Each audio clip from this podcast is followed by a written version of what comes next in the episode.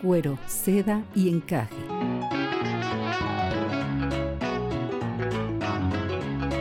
Es un diálogo entre mujeres de temas que a todas nos importan, abordados mediante cuentos y relatos comentados. Ana, doctora en neuropsicología, y Cristina, maestra en educación, buscan profundizar en este meollo social cultural que va desde los aspectos más íntimos de la feminidad, el encaje, hasta los ámbitos que parecieran prohibidos o tabús sociales para las mujeres, el cuero, pasando por la suavidad y la delicadeza, la seda, para ser eternamente esa única piel en donde habitan muchas mujeres a la vez. Comenzamos.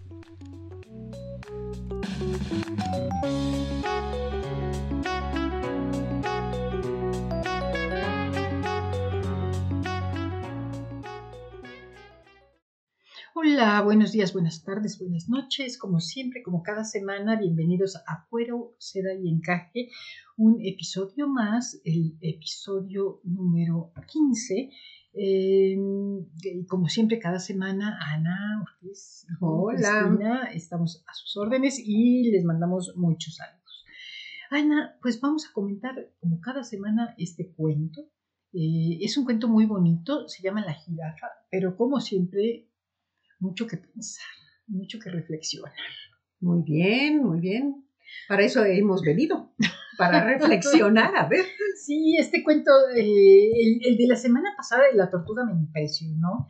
Este cuento me sorprende, me, me deja muchas reflexiones. Vamos, vamos a leerlas, a leerlo juntas y a ver eh, qué comentarios y, y, qué, digo yo, perlas de sabiduría le podemos sacar a este, a este cuentito.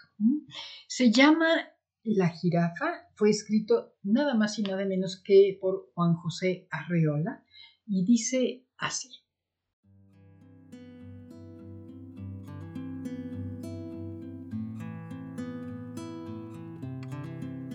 Al darse cuenta de que había puesto demasiado alto los frutos de un árbol predilecto, Dios no tuvo más remedio que alargar el cuello de la jirafa cuadrúpedos de cabeza volátil, las jirafas quisieron ir por encima de su realidad corporal y entraron resueltamente al reino de las desproporciones.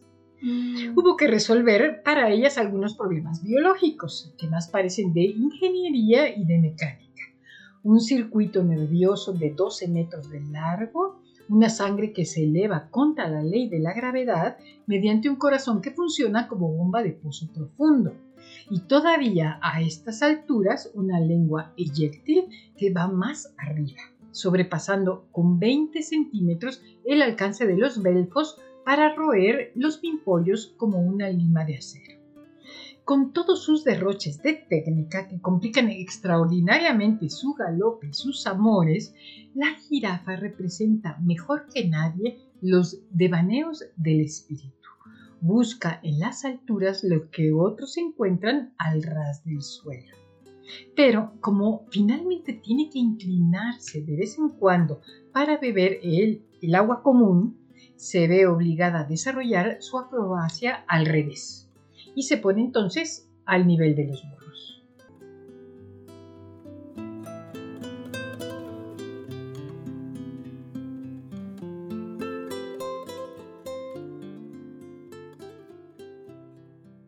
¡Wow! ¡Qué hermoso! Tal? Hermoso. Hasta hermoso. ahí. Muy bonito. Bonito, ¿verdad? Pero. Muy bonito. Pues a ver, muchas reflexiones. A ver. Primero, desde el punto de vista biológico, yo creo que, bueno, yo en lo personal, muy pocas veces había reflexionado acerca de los retos evolutivos reales que significa el desarrollo de ese ser, como claro, es la jirafa. ¿no? claro. O sea, la verdad yo nunca, no, no, obstante que tengo formación en biológicas, ¿no? Nunca había pensado eh, en qué tipo de, de, bombeo, ¿no? De corazón se requiere, el tipo de circulación, el tipo de estructura, las complicaciones en la vida cotidiana para ese animal con ese tipo de, Pues sí, de de- modificaciones, ¿no? Para poderse adaptar, ¿no? O sea, es- Oye, me gusta, me gusta mucho cómo empieza el cuento. Al darse cuenta de que había puesto demasiado alto los frutos de un árbol, ¿no? Dijo, uh, pues no tuvo más remedio que alargar el cuello de la. Ah, está padre. Entonces, bueno, eso es, de, de entrada es muy interesante, ¿no? O sea, a mí estos aspectos biológicos siempre me llaman mucho la atención. Ahora, si lo vemos como un motivo de reflexión, eh, pensemos en esta jirafa como, como yo, por ejemplo, como un ser vivo, ¿no? Que tengo que adaptarme a las circunstancias que la vida me, ¿Me dio? me dio, ¿no? Entonces, ¿cuántas veces en el transcurso de tu vida, independientemente que tú digas, bueno, yo he vivido una vida feliz o he vivido una vida demasiado compleja o me ha tocado una vida verdaderamente fatídica, ¿no? Todos y cada uno de nosotros alargamos el cuello para tratar de adaptarnos a esas circunstancias. ¿no? Y en la medida en que seamos capaces de irnos adecuando a esas circunstancias, podemos de alguna manera ir mejorando tu calidad de vida, mejorando incluso el poder saborear estos, estos, estos frutos eh, que de alguna manera se nos ofrecen eh, sin que no tendríamos acceso si, si no es a través de un esfuerzo eh, por adaptarte, ¿no? Entonces, por un lado es, eh, todos nos enfrentamos a estos retos, ¿no? De, de- tratar de eh, salir de tu comodidad, salir de tu zona de confort, eh, dejar de ser un poco tú y transformarte para poderte adecuar a determinadas circunstancias. Sí, de entrada porque no todos nacemos ni con las mismas condiciones ni en las mismas circunstancias. Entonces, hay quien tendrá acceso más rápido a esos frutos, hay quien le costará más trabajo, hay, o sea, va a depender mucho de tu propia configuración o, tu propia conformación como, como ser humano. Pero lo que me gusta mucho del cuento es que de vez en cuando la jirafa se ve obligada a inclinarse para beber del agua común. ¿Ok? Ay, Se ve obligada a desarrollar su acrobacia al revés. Y eso me lleva a pensar, así como tienes que subir, ¿no? Así tienes que bajar. O sea, arriba hay frutos, pero allá abajo hay agua. Y entonces tú no puedes decir que estás en una posición mejor, ¿no? Que estás en una posición privilegiada. Simplemente cada sitio te ofrece algo, ¿no? Y en cada sitio vas a poder encontrar algo al margen de tu tamaño.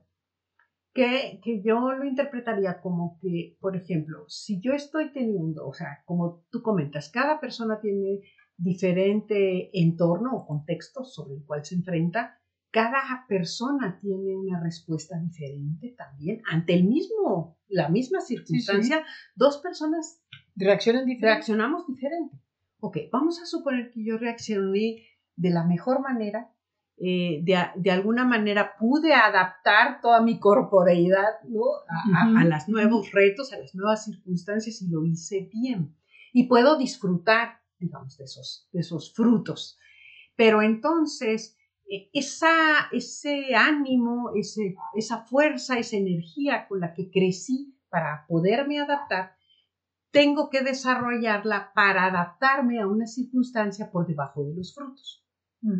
¿Sí? Entonces, en reversa. la flexibilidad debiera ser entonces hacia lograr, eh, digamos, mejorar mis condiciones de vida, pero también hacia volta- voltear hacia abajo, hacia entender aquellos que vienen detrás de ti haciendo un esfuerzo que a lo mejor no es tan perfecto como el tuyo, ¿no? O es a lo mejor hasta mejor que el tuyo, ¿no? Y que muchas veces eh, no volteamos ni siquiera a, a- visualizar, ¿no? Y ahí me viene un poquito el recuerdo de estas condiciones que el otro día comentábamos, que nos plantea, por ejemplo, la, la programación, ¿no? La programación neurolingüística. Dice, a ver, para que yo me comunique con otra persona, lo primero que tengo que hacer es ponerme a observar de qué forma esa otra persona me quiere expresar el reto de comunicación. O sea, ¿qué me quiere decir la otra gente? ¿Qué, ¿Qué, me dice con su cuerpo? ¿Qué me dice con, lo que, con, con su lenguaje verbal? ¿no? ¿Qué me dice con su postura, con su actitud? Y si yo soy capaz de captar eso, es decir, soy capaz primero de identificar los frutos, ¿no?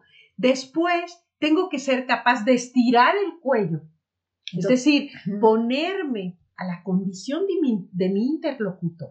tratar de entender y de ver. Y de hablar no mi lenguaje, sino el lenguaje de él. Y a partir del momento en que logro conectar a través de su lenguaje, paulatinamente pudiera, pudiera yo entonces empezar a hablar de mi propio lenguaje, a comunicar a través de mi propio lenguaje. Entonces, eh, es, como quien dice, en alguna ocasión alguien comentaba, ¿no? No escuches para responder, escucha para comprender, ¿no? Entonces, de alguna manera es estar ahí, pero abierto. Entonces, comprendo, me adecuo, no estoy esperando que la otra persona se adecue, me adecuo yo, pero me adecuo a alcanzar el fruto, que es esta, este reto de comunicación, pero también me adecuo a bajarme de mis alturas al nivel de otras personas y tratar de, a través del lenguaje de la otra persona, tratar de poder expresar lo que yo quiero expresar. Digamos, en el ámbito de, de mujeres, en este, en este Ah, digamos, caminar donde tenemos mil retos en muchos sentidos de género, de oportunidades. De... Esto tendría un significado importante en el, sentido de decir, tienes que ser capaz de adaptarte a, todas las circunstancias, digamos, reconociendo tu biología, reconociendo tus capacidades, tu forma de ser, tu personalidad, pero siendo flexible para poder bajar y hablar al nivel o con el interlocutor, como dices tú, al nivel que sea necesario. Pero a veces no somos tan flexibles. A, veces, a veces queremos que nos escuchen y, que, la, gente sepa que nosotros eh, tenemos una idea y no somos capaces de, de, a lo mejor de escuchar a los hijos, de escuchar a, oye, yo estoy queriendo decir algo o escucharnos nosotras mismas, ¿no? Incluso qué tanto de eso no escucho es que yo necesito que me reconozcan. Sí, sí, claro. ¿No? Entonces, mm. necesito que me reconozcan y como necesito que me reconozcan mientras no me digas cosas que me garanticen que me estás reconociendo, no te escucho. No te escucho. No te escucho. Entonces, por ejemplo, en docencia es muy frecuente eso. Yo soy el maestro. ¿no? Este, yo tengo la sabiduría. Yo no me voy a bajar al nivel del estudiante que no sabe. ¿No? Entonces, cuando tenemos una pericia ya desarrollada, cuando tenemos ya una competencia donde nos sentimos maestros en esa competencia, ahí es donde está el verdadero reto, yo diría, de humildad. De humildad, sí. sí, porque bajar la cabeza no significa humillarse. De sencillez, ¿no? de, De, reconocer que necesitas eh, aprender a estirar el cuello, pero también a, aprender a bajar la cabeza. Sí. Sí, sí, sí, Fíjate, yo acabo de tener una experiencia muy bonita con comunidades indígenas, en donde armamos unos programas de formación de lecciones que nosotros les compartimos a las comunidades indígenas, pero hubo otro grupo de lecciones que las comunidades indígenas nos compartieron a nosotros. Es decir, eh, ellas tienen mucho que enseñar y nosotros también, y nosotros tenemos mucho que aprender y ellos también. Y entonces se vuelve como un diálogo en donde tu saber no, o sea, no es el mismo, eh, digamos, eh, no es ni más ni menos que tuyo, ni al revés, ¿no? O sea, estamos al mismo nivel, pero puede ser que tú tengas conocimientos de las alturas de la cosmovisión, de las estrellas, de la luna, hay quien tenga conocimientos del suelo y de la tierra, ¿no? Y no son ni más ni menos, o sea, simplemente son diferentes realidades de un mundo, de un mismo mundo que, podríamos compartir. O, o ponlo, digamos, en, una, en un diálogo entre mujeres. Eh, dos mujeres son completamente diferentes, ¿no? Y, por ejemplo, ¿cuántas veces nuestras relaciones entre mujeres son muy conflictivas porque intentamos que la otra piense como yo, racionalice como yo, que sienta como yo? Y si no es mi rival, ¿no? si no, entonces, así como... Eh, eh, ¿Estás conmigo o estás contra mí? Entonces, pues yo creo que ahí está el reto, ¿no? O sea, el poder tener la sencillez de reconocer al otro y yo creo que ahorita eh, mejor que nunca en esta época se ha estado hablando de a, eso o eso es lo que yo entiendo por equidad, en donde te reconozco como eres, no, te, no trato de cambiarte, eh, te acepto, o sea, no solo te reconozco, te acepto como eres. Y eh, efectivamente, o sea, cuando yo quiera comunicarme contigo, tengo que ser capaz de hablar tu lenguaje, ¿sí? De ahora sí que descender o ascender según sea. En las diferentes realidades, porque no, se trata de, alturas de más o menos, ¿no? Exactamente. Y, y entonces, una vez que logro, eh, digamos, tratar de interpretar la vida desde tu propia interpretación de la vida, puedo tejer un puente de comunicación y a partir de él, entonces ya podemos intercambiar dialogar. Dialogar, sí. Y de esta manera no estoy esperando que la otra eh, tenga esta misma actitud que yo. O sea, ¿cuál es el problema de que seas tú el que sea? La claro, es que porque yo me voy a adaptar a ella puentes, no? Porque adaptarse es tender un puente en este caso. Exactamente. Y, y, muchas veces está el orgullo de por medio. A ver, ¿yo por qué me voy a adaptar? Porque ella no se adapta a mí. ¿No? Entonces, bueno, ¿cuál es el problema de que tú te adaptes? o sea, porque, no te quita ni más ni menos, ¿no? Porque tú te adaptes, no eres menos. No, o porque tu personalidad a lo mejor se presta más a tender esos puentes y hay quien le cuesta más trabajo tender puentes. Por ejemplo. Por ejemplo. Oye, pues a ver, esta flexibilidad de la jirafa, de poder eh, bajar, subir a las diferentes realidades, ¿no? Y la invitación a este diálogo este, ¿Qué tarea nos deja, Ana? Esa es la buena, la buena, la Esa es la que, la que te queremos escuchar. A ver, un ejercicio muy sencillo. Busca entre tu círculo de amistades aquella donde más trabajo te cuesta comunicar. Ok. ¿No? O sea, dices, esta amiga sí la quiero mucho, pero achis, ¿cómo, ¿cómo me cuesta trabajo, no? Que me entienda o que yo la entienda. Ajá, ajá. ¿no? Entonces, la invitación es muy... Está difícil la tarea. Mira, muy sencillo. O sea, intenta establecer un diálogo. Si puedes establecer previamente un mensaje, ya sea un mensaje de amor, de cariño, o bueno, te comprendo, o, todavía más difícil de perdón, ¿no? sí. Este, ok, teniendo en la mente este mensaje, acércate y en vez de hablar, en vez de intentar, escúchala. eso, eso. Escúchala. Escucha para comprender, no para responder. Entonces, escúchala, observa sus formas de comunicación, observa lo que te dice inconscientemente con su cuerpo, con sus gestos, con su postura y además lo que te está diciendo verbalmente. Ok, asume el lenguaje de ella y a través de utilizar sus formas de expresión trata de mandar tu mensaje. Y me dices cómo te va. A ver, ¿cómo te va? Ok. ¿Cuándo vas a saber que lograste conectar? Cuando al tú tratar de comunicarte a través de su, de su léxico, digamos, ¿no? Ya sea corporal o, o verbal, este, en primer lugar, animes, animes a la otra persona a seguirse comunicando y cuando tú paulatinamente vayas a eh, digamos, asumiendo tus propias pautas de comunicación, ella te vaya siguiendo. Es decir, cuando logres liderar la plática sin quererla cambiar, o sea, ella instintivamente, si entiende que la entendiste, te va a seguir. Si no te sigue, no lograste establecer comunicación. Ya. ¿sí? Si te sigue a través del lenguaje no verbal, si te sigue, ya puedes enviar ese mensaje. Entonces, ahora sí ya, que, ya sabes que tendiste el puente. Que tendiste el puente. Entonces, eh, la tarea es intentar hacer el ejercicio de crear un puente bajo un mecanismo diferente. Sí, no de imposición, no de... Sí. Es alargo mi cuello, busco el fruto este, de la comunicación, desciendo cuando es necesario a, beber el agua de su propia forma de comunicación y tejo el puente.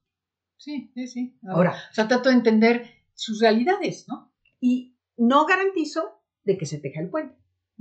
o sea, el ejercicio es hacer el intento. Sí, sí, sí, sí. Puede ser que sea exitoso y nos encantaría escucharlas o, leerles, ¿no? Si nos dan sus experiencias, ¿no? Y lo podemos platicar. Pero bueno, empecemos por intentar hacer el ejercicio. Bueno, pues muy bien.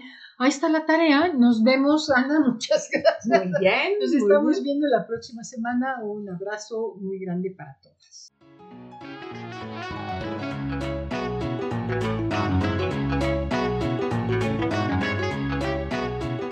Cuero, seda y encaje.